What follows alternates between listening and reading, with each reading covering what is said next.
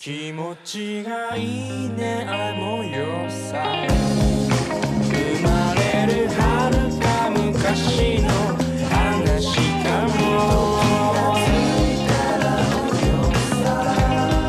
さりげにどんな時もそこにいるよ坐在我对面是辣木头老师，这已经开始了啊！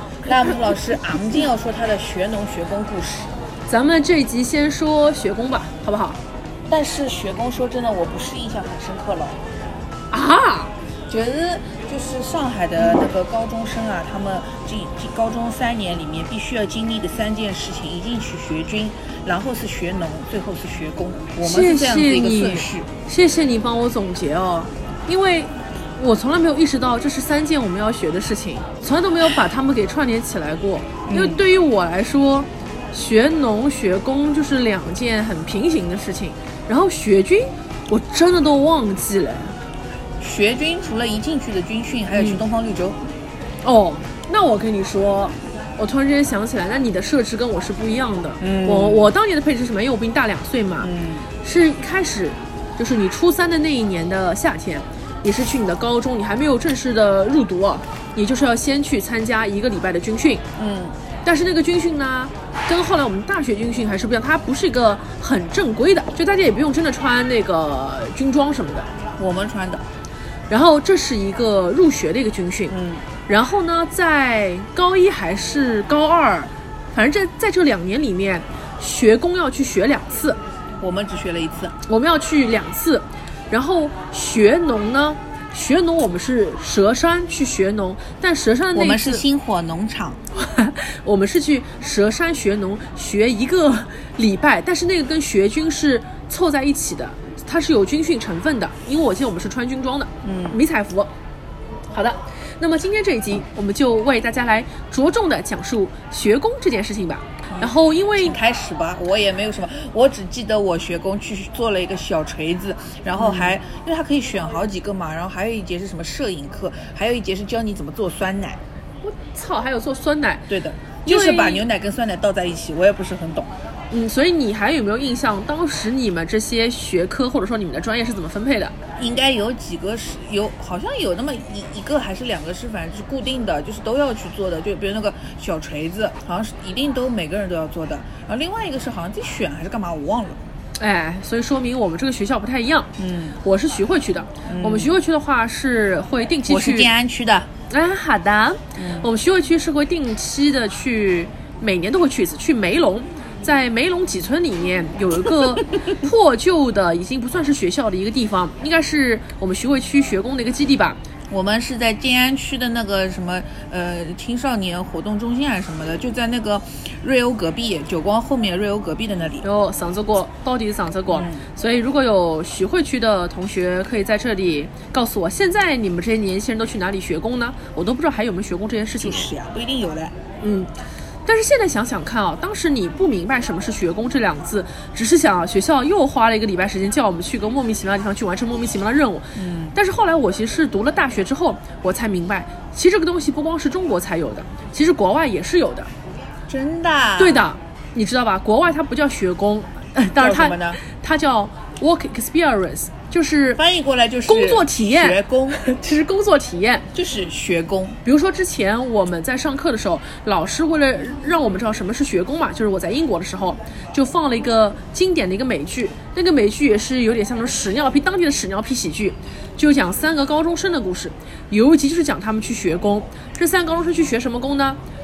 为让他们告，为了告诉他们这个社会面上啊，咱们是有很多很多不同的蓝领职业的，所以他们三个人抽到的是去汽车修理铺当机修工。但这个这在我们这里可是要花钱才能上的蓝翔汽修啊！所以啊，结合我现在的回忆和我小时候的回忆这么一结合，我觉得我当年没有这个觉悟，觉得学工是一件很重要的事情。你想，它里面有这么多不同的工种和技能，不都是很可能你以后成为蓝领工人会用到的吗？可是那个时候大家想的是不要成为蓝领工人呀。但是 anyway，它叫学工嘛，嗯所以大家如果你有什么九五后、零零后的，你可以告诉我们，你们现在这个年代到底还有没有学过工，好吗？嗯，阿拉这个是老东西啊，我是老东西，你还年轻呢。我也是的。我学了两次嘛，然后我以前学工的时候，我印象最深就是最期待的事情是，就学完工之后，因为那里不是离九光很近嘛，九光后面就是瑞 那个叫什么精品精品隔壁，不是瑞欧是精品隔壁，嗯，那个位置，然后有一家那个。原来那里有一个一茶一座，然后那个一茶一座同一幢楼的那个二楼有一个汉堡王，就是你最期待的是学完工之后可以去汉堡王吃点东西。汉堡王真的好吃的哦，好吃的。那么桑，我来帮他回忆我们以一下。前，等一下我再插一嘴，我们以前的抄作业基地，一个是汉堡，一个是这家汉堡王，一个是那个，完了那个地方叫什么？就是在华山路上的那家，哎，那个不对，万航渡路不对，算什么路啊？就跟金安小亭后来搬的那个地方一起的那个麦当劳，还有一个就是世西中学隔壁的那家肯德基，最多的就是在那家肯德基抄作业。你说到前面一些地名的时候，我觉得很复古的，比如说一茶一座，嗯一茶一座以来也有吧？没了，一茶一座，我觉得有点像是那种港式吃点心的地方。豫园路上的那个一茶一座，台式的，哦，台式的。然后你知道我当时抄作业的基地是什么吧？因为我学校不是离淮海中路比较近嘛，那里当时有一家避风塘，我们是去避风塘抄作业的。你们不得了，你们吃的都这么贵啊？不是，因为避风塘那个时候不是很行珍珠奶茶嘛，珍珠奶茶真好喝，两块钱我当时拿那一杯。个淮海路的时候，我去一个嘞，仙踪林。么？仙踪林淮海路高头原来有啊，就是那淮海路上那家仙踪林还可以荡秋千的。对，这家店不是在福州路上也有吗？你记得吗？福州路啊，福州路也有一家呀。还有一个是在你们那个美罗城后面永兴坊嗯对面。反正我这家店我从小就记得，因为经常经过，我就一直很想，哎呀，我也想去那里荡荡秋千。对，我跟我妈去荡过的。就是那个时候，对于高中生来说，这种装潢是很 fancy 的。Y2K 哦，OK，先送林这个店现在有没有？没了没了。早就没了是吧？但为什么你说出来好像是跟一茶也都是一家的，是吧？好像我忘记了，也是台湾来的。你说出来怎么我都知道呢？因为我们是岁数大了呀，干什么？我比你更大一点点哦，嗯，差不多。然后那个时候，你比我更大一点嘛，我说的都是你肯定知道的呀，你说的我不一定知道。那个时候珍珠奶茶是两块钱一杯的，你啊，对两块钱一杯啊五？块，我那个年代两块嘛，五块，我比你老呀，五块，两块有两块的时代了，两块没有珍珠吧？我有点忘了。两块应该是没有珍珠，纯粉冲的。那我肯定就是只买两块钱的，因为他如果要五块钱，我就不进去了。嗯嗯嗯嗯嗯，当时我们是每个小朋友就只要花两块钱，你就可以进去这，么便宜啊？便宜的哦。你相信我，有过两块钱的时候的。小时候没进去过。那我八零后呀，大家晓得啊我是八零后啊，嗯真的是老东西了，嗯一只夹心棺材了。嗯，那么啥呢？我们每个小朋友只要花两块钱就可以坐进避风塘，然后呢就作业一起摊开。嗯而且那个时候我们的作业，我印象里已经是那种很长很长的卷子了，就是杠嘎杠嘎，就是像，但就是那个像 A 草纸一样。那个 A 4纸，它都不是竖，不是竖着 装订的，它是横着装订的。嗯，像后来我们做的《灿烂在六月》《灿烂在七月》差不多这种嗯东西吧，到底在六月还是在七月？是这样子的。初中在我我我高中的时候就已经在六月了，但是呢，我们之前买过很多以前的题，那个时候还在七月。嗯正是正，是经历过岁月的一些变革嗯，啊。我们重点是要讲学工呀。随便，我无所谓了，我无所谓了。呃，是的呀。然后我来回忆一下，我们有哪些学工的种类呢？那大普老师可以补充啊。首先有两个我们小朋友最想去的，一个叫做摄影，一个叫摄像，这两个人是分开来的。摄影就是纯粹每个人发一台照相机给你拍照片，然后还有个摄影，摄影就是你要拍短片，因为他们比较轻松嘛，就他们是我们认为已经不是蓝领职业的蓝领职业了。还有钳工，就是做小锤子的，还有木工，还有电工。我现在脑子里面能能记得的就是这几件事情了。然后因为我去学工学了两哦，还有一个工我想起来是我最后学的一个工，叫做建筑模型工。就是你去很多楼盘里面不会看到有些建筑模型嘛？沙盘，对我做过建筑模型工，所以我一共去了两次。我第一年抽到的是建筑模型工，我们要用一个礼拜的时间去搭一个沙盘，就是每个人发一个这样子的一个板子，一个正方形的一个板子，嗯这是个音频节目，就大概有我们现在吃饭的跟他一样大。道我们吃饭的是多大啦？这是个音频节目，对，就可能就是你初中时候课桌椅的一半大吧。有没有人学过画画的？就是那个买的那种素描的那块木头板，大概那么大。嗯，然后呢，你要去在上面搭一个别野，我觉得搭别野是件很好玩、很好玩的事情。评论区纠正你吧？是别墅，不是别野。那你只能说烂木头的杨金巴普通话，你不懂这个鲜品啊，这个精髓就在这里呀、这不是很有乐趣吗？然后啊，我特别喜欢搭别野，因为你这个东西做完之后你是可以自己带回家的嘛。嗯，所以那个东西做完之后，我真的带回家了，在我们家的客厅里面还放了一阵子。后来积灰了，过了很多年，呃我爸就扔掉它了。啊，那个房子呢，其实是每个小孩做出来是一样的，但是你唯一可以做的不同是什么？你可以去在它旁边去装点一些花花草草，嗯老师会给你发一些鹅卵石啊、小的碎的石头啊、小车车的模型啊。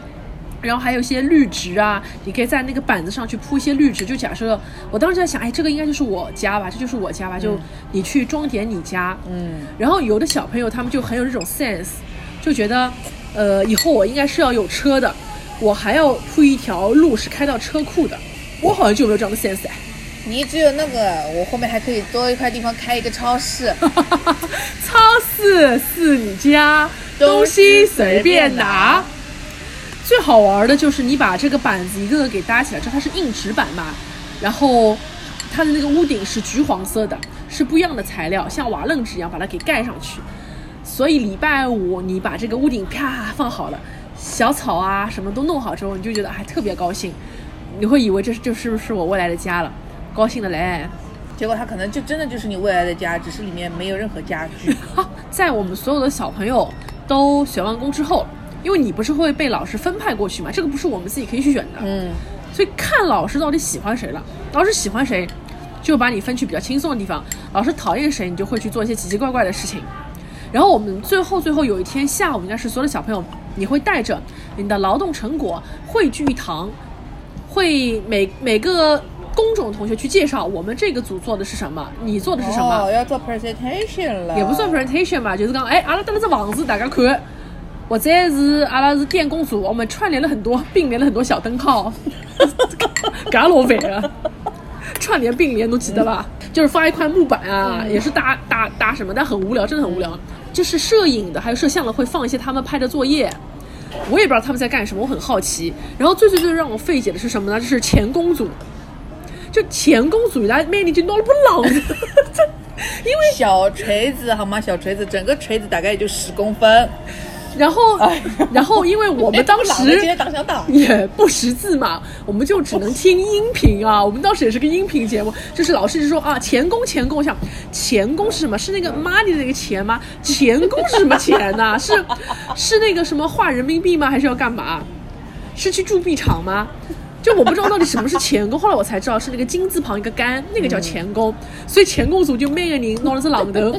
后来我就讲，这榔头不是拿做的吧？一个哎，是阿拉做。我讲五天的时间，我们搭了个房子出来，哎，你们就拿了一个锤子，这个锤子我也看不出来花了你们多少心血。他们说不是的，真的很辛苦，但我不知道他们怎么辛苦，所以解谜的时候到了，我要听听前公组的大顾老师告诉我，搿只榔头呢到底哪能做出来啊？那你听到哪个做啥？没有很辛苦，而且我也没有印象当中什么五天，我怎么印象当中就是一天啊？没有，肯定待了五天。不，肯定没有五天，就是要么就是这五天我们在干不一样的事情。嗯，因为钳工的我的印象就是做那个小锤子，它是直接给你可以上机床的，就是有一个东西就是你那个我怎么形容啊？那个机床就是它就是你要做两个部分，一个是那个榔头小锤子的那个头，还有一个就是它那个柄，然后那个柄是前面要弄成一个尖尖的这种。呃，不是，就那个小锤子那个头，就前面要变成一个尖尖的，它就直接有个机器，你直接就是改变那个直径的大小，它就会就是有一个尖出来，就是一个锥形了呀。是每个人自己上机床去磨呀。对的，，对的，就但那个是电动的呀，又不是我自己手磨的了，我们是手磨的。不可能的，因为前面那个尖尖的部分，它就是为了让你知道怎么操作那个机床。但是为什么我同学跟我说他们做出个榔头很不容易呢？为什么？皮皮弄，哦学学弄，啊，是个是个戴眼镜的男生跟我说的。干什么？戴眼镜就没有坏人了？没有，呃呃，这个戴眼镜男生以后我们可以单独开一集哦，他是我们还要为他开一集呃，他是谁啊数学课代表。又哪能了？哪搞我的啥干嘛？你跟我刚刚做个朗读老辛苦的。我忘记了呀，我就记得是电动的，就直接上个机床就搞了就好了呀你。跟我讲是伊自家磨出来的，那么有可能伊讲是我用机床自己磨出来，我用了我的双手操作。但是我当时以为是不是他自己亲手在一个什么木板上自己磨出来的。他那个锤子的那个柄是木头的吗？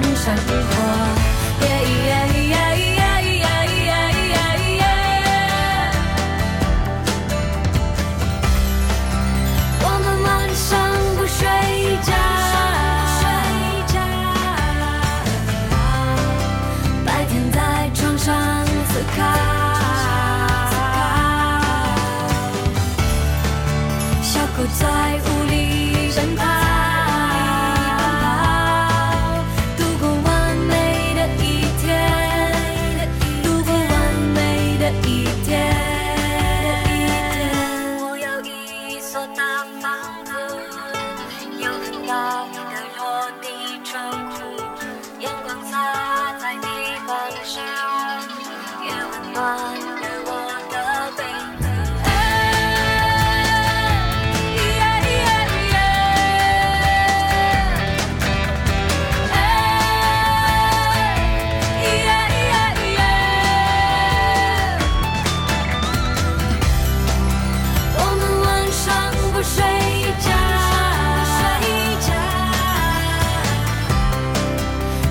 在床上。